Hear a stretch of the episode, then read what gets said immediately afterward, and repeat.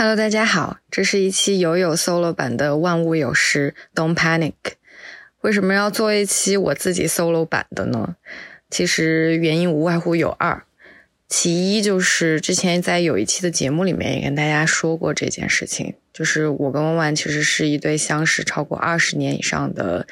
老友。呃，但是就是因为这样的这个关系呢，我们俩其实在很多时候一起录制播客的时候，会有点分不清楚这到底是两个好朋友在一起做的一件有趣的事情，能够做自我表达的事情，还是一份职责，还是一份工作，或者说我们俩对于录制播客这件事情呢，其实是有我们各自不同的这个节奏跟对待他的这个态度跟。看法的，所以如果说需要我们每一周每一期都固定一个时间下来，然后提前准备主题，提前呃做好沟通，然后两个人时间到点要一起凑在一起，然后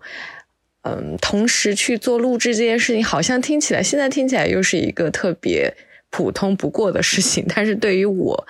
可能就是有一点点难，因为这种形式对我来说的话，其实是有点累工作的形式了。但录制播客这件事情是，其实对我来说是一种非常可以去做强烈自我表达，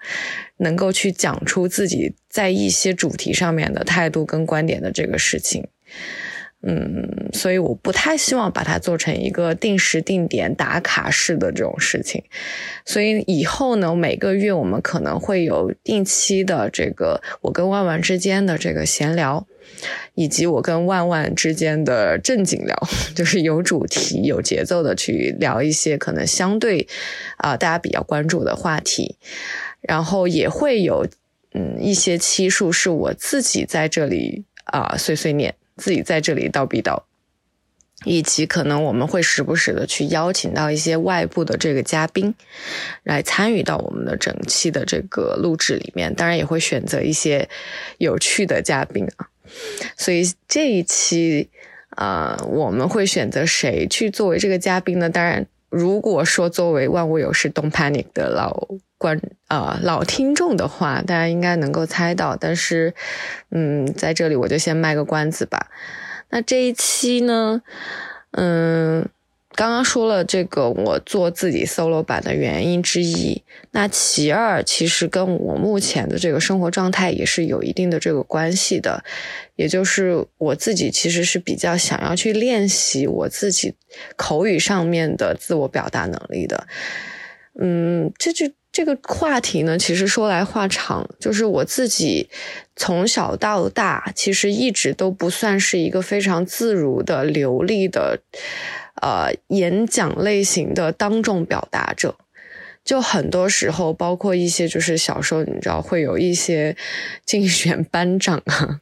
竞选大队委啊这种活动，其实我自己嗯。倒不是说特别有权利的欲望吧，但是像这种就是活动，或者说像一些可以有单呃当众去表达自己思想、表达自己意见、表达自己想法的这种场合下，我其实是比较蠢蠢欲动，特别想要去表达自己的。但很多时候会发现自己的这个表达能力，呃，我的。换句话说吧，就是我的脑子其实是远远快过于我自己这个嘴头上面的这个表达能力的。就很多时候，你其实你在脑子里面会有灵光一闪也好，然后会有一些比较 structured、比较有架构的一些啊思考也好。当你可能要对另外一个听众或者另外一群听众去表达这个呃观点的时候，你其实就会比较嗯口拙。这就是我可能之前的一种情况。最近有一个比较血淋淋、活生生的例子，就是，嗯，我在这个呃，在马来西亚工作的时候，呃，因为影视行业其实是对我来说一个非常 fresh、非常全新的这样的一个行业。虽然这个事情我嗯拥有的热情已经不是一年半载的了，是呃从很小的时候就一直。想要去以某种身份、某种角色参与到这个影视行业制作的这个呃过程当中去，但是呃，真正进入到这个行业，可能比较熟悉我们这个。播客的这个听众也知道，可能我们一早就是在《万物有时》里面前几期就讲到了我整个职业路径转变的这个呃心路历程跟实际的呃历程。然后呃，简而言之，就是我可能呃在做这件事情的时候，目前可能。刚刚好进入第二个年头，虽然第一个年头其实也没有什么特别拿得出手的作品，以及说有特别多的作品数量吧。啊，总而言之，就是我们那个就是到第二年做这个事情的时候，然后突然有了一个 project。是需要去跟马来西亚当地的一个被 U.S. Embassy sponsor 的一个 N.G.O 去做一个项目，然后上我记得上一期的节目应该有有提到，然后就会有这样的一个需要去做 pitch 的机会，呃，这个 pitch 呢。哦，我最近学到一个新的名词，在这里分享给大家，就是，呃，导演在做自己的这个 pitch 的时候，去写的那一套关于这个 idea 的来源也好，怎么去做 idea 的执行也好，音画的，呃，设计也好，就是在这个项目还没有开工之前，可能要去对客对客户做提案的这一套东西是，其实是叫 directors treatment，它其实，在呃市面上好像没有特别固定的模板。但是我最近也在摸索这个东西，就找到属于自己的这样一套模板。总而言之，就是回来 回来说，你看我又说差到哪里去了？嗯，就是要去。对这个客户去做提案的时候，我自己其实是准准备了一些提纲，准备了一些就是 points，就是其实也写了一些东西啦，但是没有特别的，就是 word by word、sentence by sentence 的去把我整个的就是要讲什么去啊，甚至在脑子里面过一遍我都没有，我就觉得嗯。呃，好像大概知道要叫什么，我就试试呗，我就试试看呗，因为它也不是一个特别就是呃当面的这样的正式的一个体验，就是一个线上的有视频的这样的一个呃异地的体验会。然后呢，我就发现自己在整个的这个沟通过程中，一旦就是话筒递到我这里来了之后，我就开始变得就是嗯。口角十分之笨拙，然后就开始打磕巴。然后，当然，因为我用的是英文嘛，英文其实从来没有作为过我的工作语言过。我很多时候在日常的这个沟通里面，包括之前可能在英国留学的时候，跟朋友之间的当地朋友的之间的一个相处过程当中，嗯，以及结交的一些啊，嗯，讲英文的嗯男女朋友。呃，大家都会其实都会觉得我英语口语是挺不错的。呃，嗯，说句不好听的话，就是可能很多中国人在这个大家面前的印象其实是英语口语不够好的。其实我自己也是啊，就是没有出国之前，我的英语口语水平是。非常非常非常之不行的，就更多可能是笔头上面的功夫，就是可能传统是中国呃教育方式下的那那一套英语教育，更多是强调说你要会阅读理解，你要会做题，你要会语法，你要会选正选对正确答案，你要有一套这个做题的这个方法论。但是在口语层面上面，可能顶多就是可能一两周有一节口语课这个样子。然后我们也其实也完全没有就是讲英文或者说看英文的整个的大的语言环境。所以其实在我去英国之前的话，我的口语也是嗯基本上我觉得为零吧，就是根本没有怎么说过。呃，但是去到英国之后的话，我自己也是就是硬逼自己，因为就是在那个环境里面，你不说英语，你能怎么办呢？你要买菜，你要去银行，你要去学校跟那个同学老师沟通，所以逐渐我就会发现，就是之前可能自己看呃英语的这个影视作品，因为从小特别喜欢看电影嘛，以及可能我不知道多多少少会有一些英语的一些积累在。那个只能讲英文的环境下，它其实就发挥了非常强大的这个作用了，就会发现自自己的这个口语水平，诶，好像还不错。但是回过头来说，放到我要去跟客户做一个呃公益广告的体验这样的一个语境下的话，我就会发现自己的英文水平完全是不够用了。再加上可能我还是会有这种当众演讲的这种。紧张、焦虑感，就会发现当时可能要说一句话的时候，说到一半就觉得，哎呀，好像这句话也没说太对，然后说的也有点磕磕巴巴的，我要不要重新说呢？哎，不行，重新说好像又显得自己特别的不自信，好像这句话又没有表达完整，啊，就就在这种纠结下，就会发现自己好像就开始。嗯，表达非常的不畅，然后中间就是都快自己就是找个洞钻下去的那种，但是又因为开着视频，你又不能做一些特别奇怪的一些举动，所以这个当时那个那个那个那个 pitch 就做的非常之嗯令人头大，但是关键还好的是是。呃，因为提前发了一个就是纸质版的这样的一个呃大纲吧，概要过去，所以对方其实是已经有了一些初步的一些选择了。所以我的那个体验其实相当于只是又带着大家过了一遍我的这个呃想要去拍摄的 idea 的大纲。所以我的这个很烂的这个 pitch 最终好像也对这件事情没有太大的这个影响，就是万幸之下。所以，其实我就想说的是。嗯，是不是可以通过一些就是比较定期的，可以去自己有一段大段的、长段的独白类型的这个表述，去锻炼一下自己的在某一些议题上面的自我表达能力？相信大家如果听到这里的话，也看出来了，我之前就是刚刚从开始到现在讲的这一长段话里面，其实有非常多的语病也好，或者说结构性上面的问题也好。呃，管他的，我觉得这个就当当做自己的一段这个练习吧。所以这就是 solo 版，有有 solo 版的万物有时 Don't Panic 的起初的这个原因。关于个人表达这个话题呢，其实有一个视频我还蛮推荐给大家去看的，就是呃一个在美国的教授，他叫 Jordan。嗯，Pearson，i f that's his name，呃，我现在突然有点卡壳，有点忘记他的这个全称，好像是这个名字，大家可以去搜一下。就是他有一段在一个公开的演讲上面去跟大家，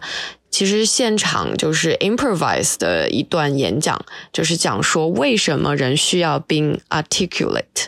就 articulate。这个单词其实我们在很多的这个英语表达里面都会听到这个词，但我嗯，我一直觉得中文对它的翻译还不够准确。但是这比较有 irony 的部分就是 art articulate 其实有一点点就是要追求语言表达的准确性的这个意思在里面，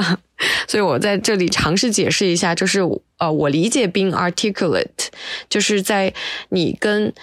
呃，对外的交流当中，不管是一对一的还是一对多的这种方式，不管是有有来有回的，还是说你单向的对外去做输出、去做演讲，就是在你整段的这个表达里面，在每一个句子，甚至在每一个词汇的这个选择下，不要用 autopilot 的方式。去做你任何的这个表述，就是每一个字句，其实，啊，我理解都是需要在你整个要表达的含义里面，你去去做到这个字斟句酌的。就你每一步，其实都是在看着自己往前走的脚下的每一步的，而非我自动可能就是大家像散步一样往前走。就是没有去考虑到你的方向，只凭着自己的直觉，凭着自己的这个潜意识，凭着自己的这个惯性在往前走。所以其实做到这一点还蛮不容易的。就是你每一句话其实都要去考虑到你的这个含义表达是否是出于你要去达到这个目的，以及你整段的表达是不是够结构化、够系统性。嗯，是不是足够让对方能够去理解到你要表达的这个主题是什么？这个其实是需要从小到大，我觉得在教育体系里面，你需要去培训大家的事情，需要去让大家学习的这个事情。但是其实，在我们至少在我从小长大的这个教育环境里面是没有专门一门课，或者说有老师跟我们讲过类似的这种话题的。但是在当代现代社会里面，对外交流、对外沟通、对外表达又是如此之重要的一个事情。就你像在书面表达上面，可能相对比较容易去做到这个事情，因为你每句话可以去想，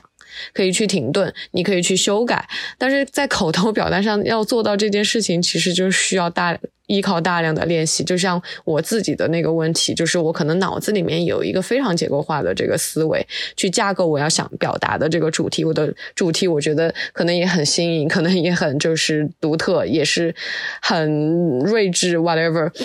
但是就是在口头表达的时候，你能不能顺畅的让大家能够去听到你讲的话，并且能完整的去接受你讲到的话，这个是非常考验现代人的这个能力的。但如果你真的做到，我觉得你不管在任何的这个职业里面，其实都能获得非常大的这个收益。就是，嗯，那个 Jordan Peterson，呃，其实也举了一个例子，就是你即使是作为一个 plumber，plumber。就是一个嗯木工，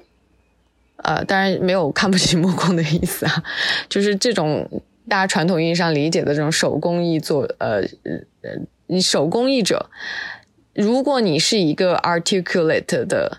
木工，你其实也能更好的去跟你的客户去进行沟通，能更好的给你的工作打广告，能更好的跟你的员工或者说你的同事去进行沟通，就是。这一项技能，这项才能过于重，其实是很重要的一个事情。就是，但是在我们的呃整个的这个成长过程当中，得到训练的这个，得到学习的机会就基本上是缺失的。得到训练的这个机会，嗯，看每个人所处的这个环境，或者说看自己的自我意识有没有刻意的去做自我的这个强化跟训练吧。所以，我现在是希望，可能对对我自己来说，我希望去训练自己的这样 being articulate 的能力的。所以，这个是我自己觉得关于个人自我表达上面我自己的一点思考跟呃跟大家的一个分享吧。嗯，然后其实这一期节目的话，我也说了，可能就是我一个人关于各个主题的一点小小的表达，一点碎碎念吧，可能比较零散，但是我大概。还是出于产品经理思维，就是还是做了一下小分类，就是呃，我首先可可能跟大家分享一下我自己的，就是关于个人层面的一些碎片式思维吧。我自己是叫碎片式思维，因为我自己其实是有一个随手记录的一个习惯的，就是啊，在这里强烈跟大家安利，就是 呃。就是在座可能大部分用 iPhone 的同学都知道有 Notes 这个软件，但是我真的是 Notes 的这个，就是它其实是一个苹果自带的这个软件嘛。那我是一个 Notes 的重度使用者，就是我不管是个人生活还是我的嗯我的工作。呃，还是我的，就是任何生活的方方面面，包括我的灵机一动的小想法等等，我都会随手记录在 Notes 上面。Notes 其实是一个非常好用的一个小工具，就是我其实并没有去，就曾经也下载过各种各样的呃跟 Notes 相关的，比如说你要去记事，比如说你要去做规划，你要去做计划，你要去做 Reminder 等等的一些呃功能。其实也下载过，但是最终我发现我还是就是用户我最熟悉又可爱的 Notes 还是最顺手，所以我会很临时、很随手的去记录一些我的一些嗯灵机一动的一些小想法。啊，所以今天也想跟大家就是嗯浅浅的小分享一下，就是分为大概三个层面吧，一个是关于我个人的，一个是可能关于我现在的这个专业层面的一些想法，第三个就是。嗯，最近考虑的比较多的关于整对对世界的一些想法吧。所以说到个人层面，刚刚讲了就是自我表达的一个我最近的一些思考。然后，嗯，第二个想法就是来源于什么呢？就是来源于我看到就是，呃，因为我其实不算是 Blackpink 的粉丝，一点都不算。但是，嗯，谁不看谁不爱看美女跳舞呢？就是我们，我对他们的歌其实也无感，但是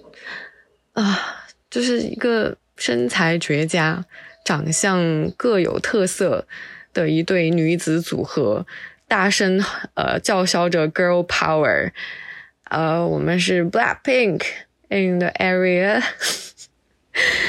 呃，就是觉得很令人赏心悦目，然后就会发现说，呃，去看他一些，就是嗯，因为他最近在做一些巡回演唱会嘛，就去看他们，比如说在 Coachella 上面的一些表演啊，包括他们演唱会上的一些表演，我就会发现一个很有趣的一个现象，因为我本人其实很久很久没有去呃参加过这个演唱会了，呃，可能因为疫情的原因，可能因为各种各样的就是生活琐事的一些就是。干扰吧，就是反正就是很久没有去过现场去看过演出了，但我发现现在看演出真的是跟我们当年 我们当年看演出完全是现场是不一样的氛围，可能跟音乐类型有关系吧。就是你去看明星演出，那就会很自然的，好像大家全部都会把手机摸出来，然后全程你就会看到一个红点点啊。有没有红点点来着？总之就是大家全部的人都会把手机举起来，然后拍摄前面的这个呃明星艺人在做演唱会的这个全部的这个过程。Instead of 就是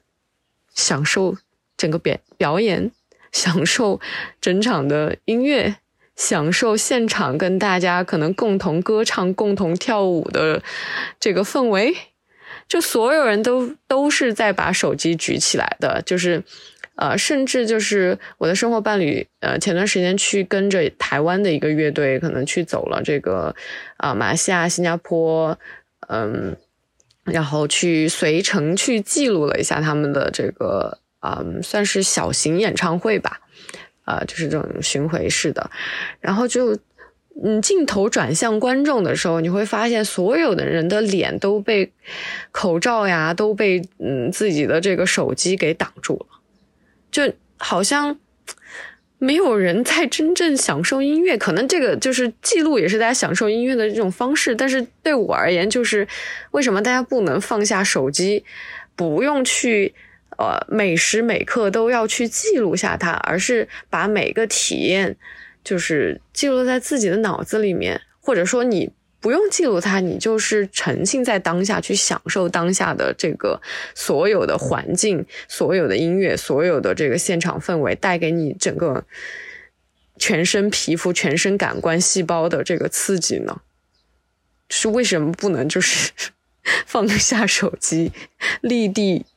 体验生活呢？所以这个就是。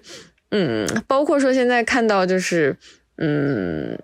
大家在朋友圈分享东西呀，很日常的东西啊，小红书啊等等，我发现现在真的是一个不能说是全员博主吧，就至少说是一个全员都要去就是拍摄、记录、分享到 social media 上面去跟大家看，哎，我是。这样生活的哟，我有这样的生活瞬间哟，你看我多美哦，你看我多帅哦，就好像分享这件事情，社交媒体上的分享，我说的是，好像已经变成了一个普通人都具有的一种生理本能了。就是我好像很少在我生活当中看到没有在做这件事情的人，或者说，哎，当然可能也有哈，就是。但我自己就是首当其冲最大的一个，就是我是一个连朋友圈都关掉了的的人，就是嗯，然后我在经历一些当下我觉得可能很美好的一些瞬间的话，我第一反应也就是我要享受它，我的第一反应绝不是举起手机来记录它，所以导致我现在就是我 by the way 跟大家 update 一下我现在的状态，我现在的状态就是嗯。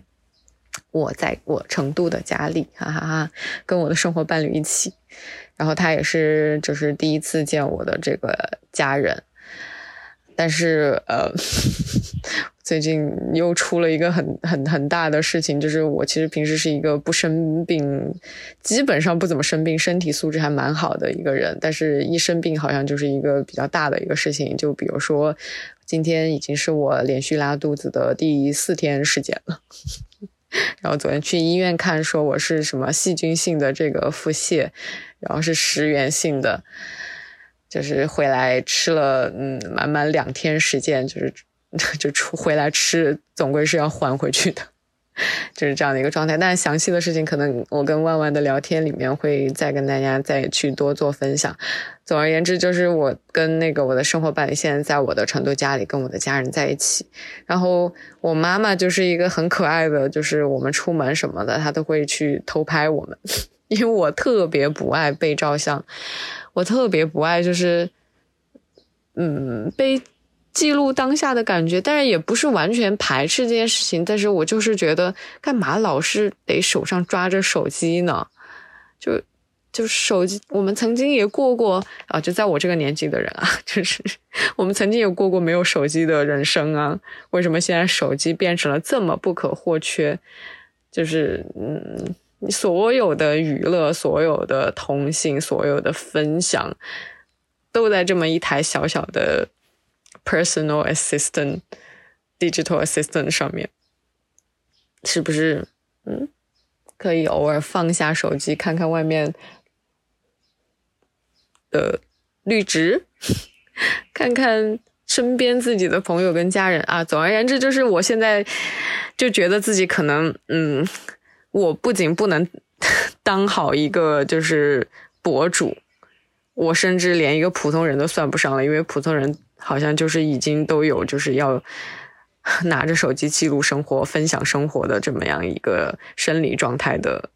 情况了。嗯，再说一个关于我个人生活，嗯，算是坏习惯吧，算是吧。就是我是一个其实要抽烟的人，然后什么时候开始抽烟的呢？应该是从我记得没错的话，应该是从大学时期，因为大学对我来说是一段又漫长又无聊的时光，就是我可能从来也没有过就是勤奋学习的这种基因吧，所以在大学这样的一个长养的这种放养的这种环境里面，我就变得特别的无聊。然后当时为了消磨时光，然后就开始嗯跟着同学一起，就是开启了这个不太好的啊，算是坏习惯吧。然后，嗯，跟烟的关系呢，在这些年以来，其实都是属于我自己觉得是一个精神寄托的这个关系，精神依存的关系。就是我是在某一些仪有仪式感的场景下，会启动我想要抽烟的这个欲望。比如说在喝酒的时候，比如说在蹲大的时候，比如说可能在工作的时候要。嗯，走出去讲电话，要跟别人一对一的说一些什么事儿的时候，就特别容易产生想要抽烟的这个欲望。但是去了这个马来西亚之后的话，因为我的生活伴侣也是一个重度抽烟患者吧，然后他自己也不太想，就是嗯，让每天早上起来都是喉咙觉得特别不舒服，鼻子觉得特别不舒服，想改变自己的这种身体状况，所以他也想。啊，戒烟，但是发现戒烟这件事情对他来说太难了。可能他在生理性上面是对抽烟是有依赖性的，呃，可能不见得是尼古丁，就是他嘴里得要有一点什么东西。然后当时我们就呃两个人一起就是切换成为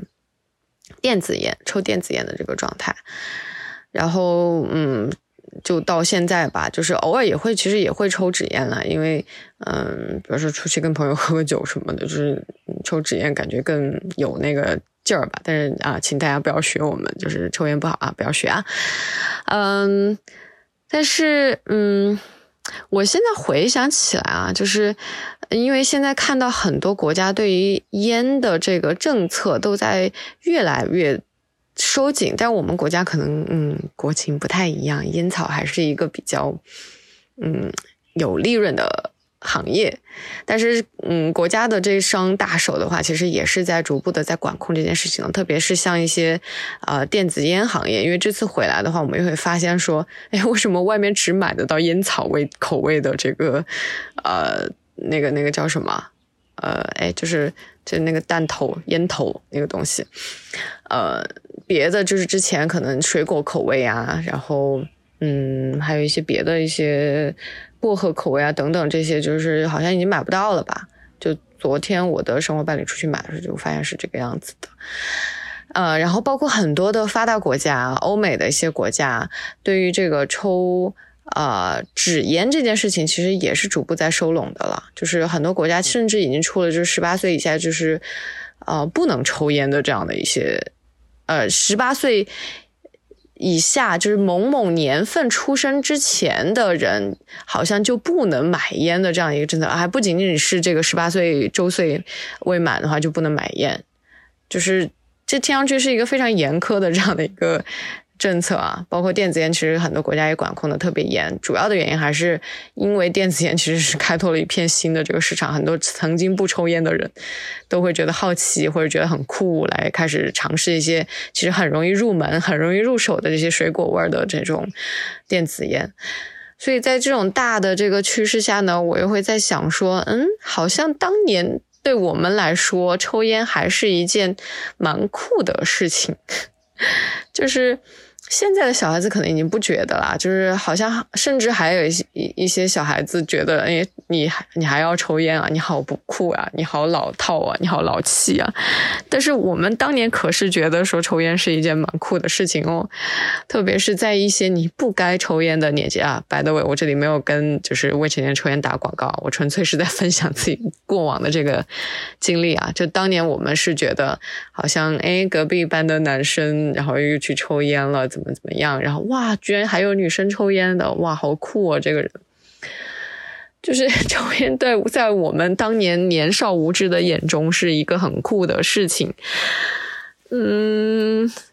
然后结合到我自己成长的这个过程啊，因为我抽烟其实开始的蛮晚的，就是我没有在所谓的好像大家应该有的这个青春叛逆期开始，就是嗯进行抽烟这项。啊，不太好的行为，但是呃，我自己在想，说我为什么要开始抽烟呢？因为我其实刚刚也说了无聊嘛。但还有一点我没有说的，就是其实我对烟一直以来就是没有生理性的这个所谓的瘾。我其实一直觉得自己是没有上瘾的这件事情。就我刚刚说的各种可能需要有一些仪式感的场景，我需要抽烟，但是。好像嗯，切换成电子烟也好，或者说在家里不能抽烟也好，呃，我其实就说停就停了，我也没有觉得特别就是有 withdrawal syndrome，就是呃觉得很难受或怎样，更多就是就是很快速的就觉得嗯好像也没事，就是不抽就不抽呗。所以在这样的情况下，我在想说，我为什么要抽烟呢？然后，嗯，自己就就是文绉绉的在这个 我的这个 notes 上面就写了一句话，那还给大家朗读一下，就是，嗯，原来长大成人后的 每一根烟，都是我未曾发生的青春期叛逆被掰开拆分成的无数小分子。嗯啊，就是对，大概就是这样的一个意思。关于亲密关系呢，其实也是我一直特别嗯想要跟大家去聊的一个话题，就是因为在这个话题上面，我可是就是 只身奋斗了三十加年，不是说现在得到了一个好归宿的意思啊，就是对于这个话题，我其实我觉得一直都是把我把它作为一个我人生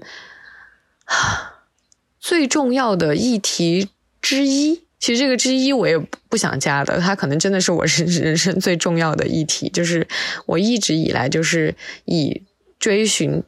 呃，找到一个就是，嗯，你要说是灵魂伴侣吗？其实我不是特别相信灵魂伴侣这个事情啊，就是一直以来都想找到一个好的队友，跟我一起升级打怪也好，跟我一起去面对这个，嗯。有时有点 fucked up 的这种人生也好，然后能陪我玩，能陪我聊天，呃，能陪我一起就是共度人生的这么样一个好好伙伴，就这个亲密关系的这个寻找，一直都是我可能三十多年以来就是非常非常非常非常非常重要的这个话题。然后在过程当中，其实我自己也不断的通过跟嗯，这个潜在对象的这个交流跟沟通，在反思自己，在看到自己身上的一些呃问题也好，不足也好，呃，学习也好，成长也好，我确实是通过啊，不能说完全通过跟别人的交往来成自我成长的，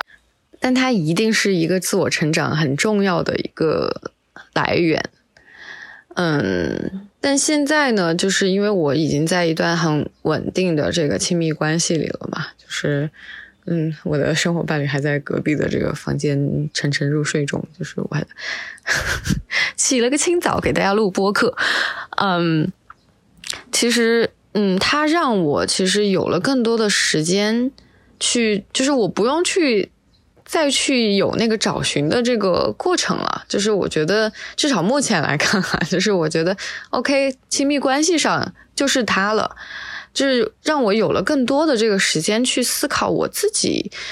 嗯，可能过去嗯这么多年以来，我自己个人成长上，或者说未来希望的这个生活上，包括。我到底要多了解自身？我多要到底要多了解我除了我自身以外的整个世界，包括宇我跟宇宙的连接跟关系是怎样的？就等等这些除了亲密关系以外的这些话题，我好像嗯之前可能只是比较零散的一些思考跟一些就是学习，但现在。可能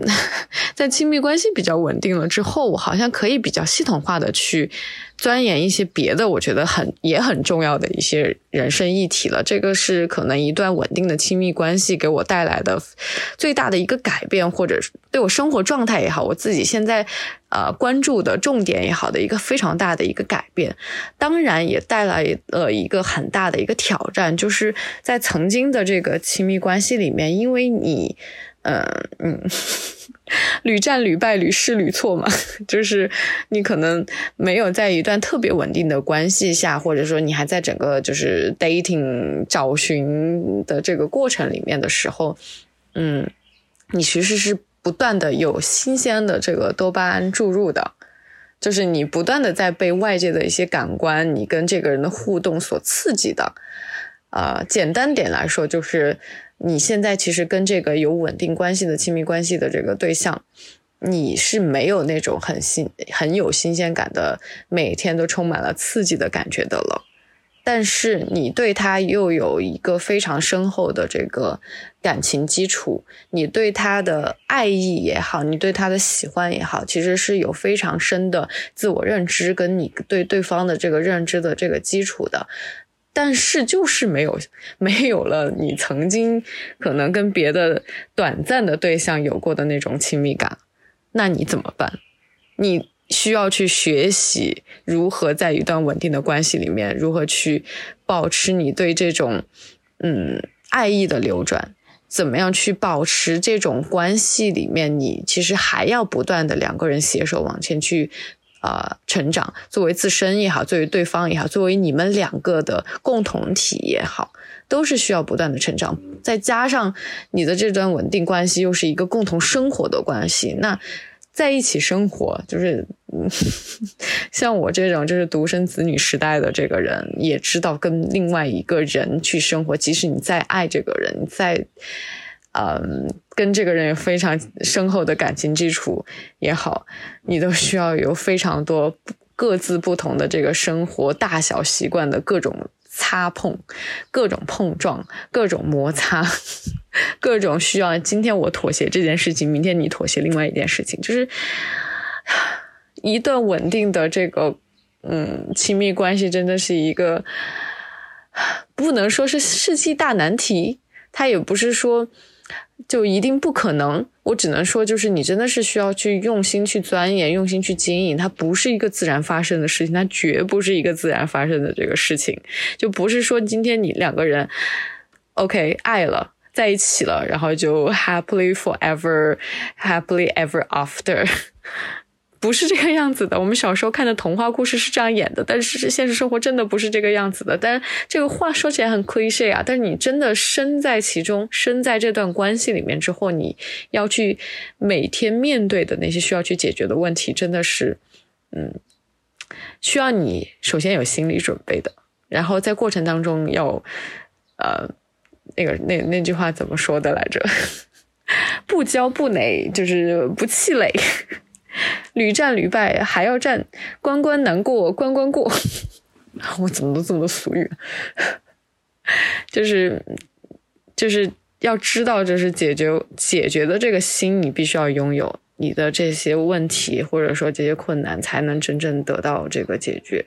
就是很多时候我们在看到，嗯，一些人在抱怨自己的这个伴侣的时候，我其实都会有一种站着不腰疼的这个想法，就是这个这伴侣不是你选的吗？你们俩的生活不是两个人共同打造塑造的吗？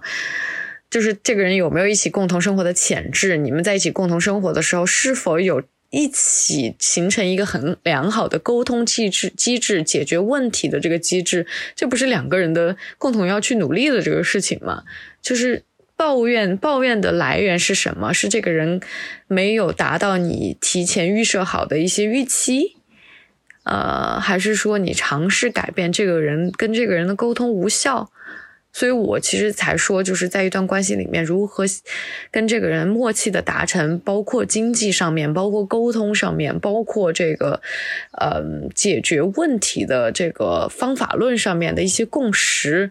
这个其实就跟经营公司一样，就是你一个组织要怎么去形成，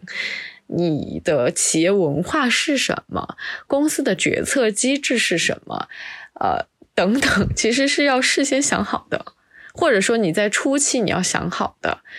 就是，嗯，不是说你的生活伴侣不能换，但是。我觉得可能大部分人群，包包括像我这种这么追求新鲜感、这么追求就是新的，呃，感官刺激的人，其实也是希望身边其实有一个比较牢靠、比较稳固的这样一段，就是帮我托底的这种亲密关系的。所以，如果你是有这样的这个预期的话，我觉得大家还是要想清楚，对于自己生活伴侣的基础素质的选择，以及。就是两个人真的在一起之后，如果要一起工作，呃，如果要一起生活，再加上像我跟我的生活伴侣还要一起工作，天哪，就所有的问题都会再在加在一起。你要怎么去处理？你要去怎么解决？两个人有没有一些基本解决问题的共识？这个事情是重要过 非常多的事情。当然，足够的爱。也是一个在当当中起一个非常强的这个润滑剂的这个作用，就是你们你知道你怎么不是说怎么作都不会跑啊，这个人就是你知道你们俩可能在沟通上面真到就是两个人都大吵架，两个人都就是可能非常非常激动的情况下，你不会去担心说这段关系会破裂，你不会去担心说这段关系会没有，就这种底气跟安全感还是要。有在的，所以这个坚实的爱与信任这个事情也是托底整件事情的人。哎，为什么这是亲密关系这么复杂？这么多人在研究这个事情，这么多人在困惑这件事情，是有原因的。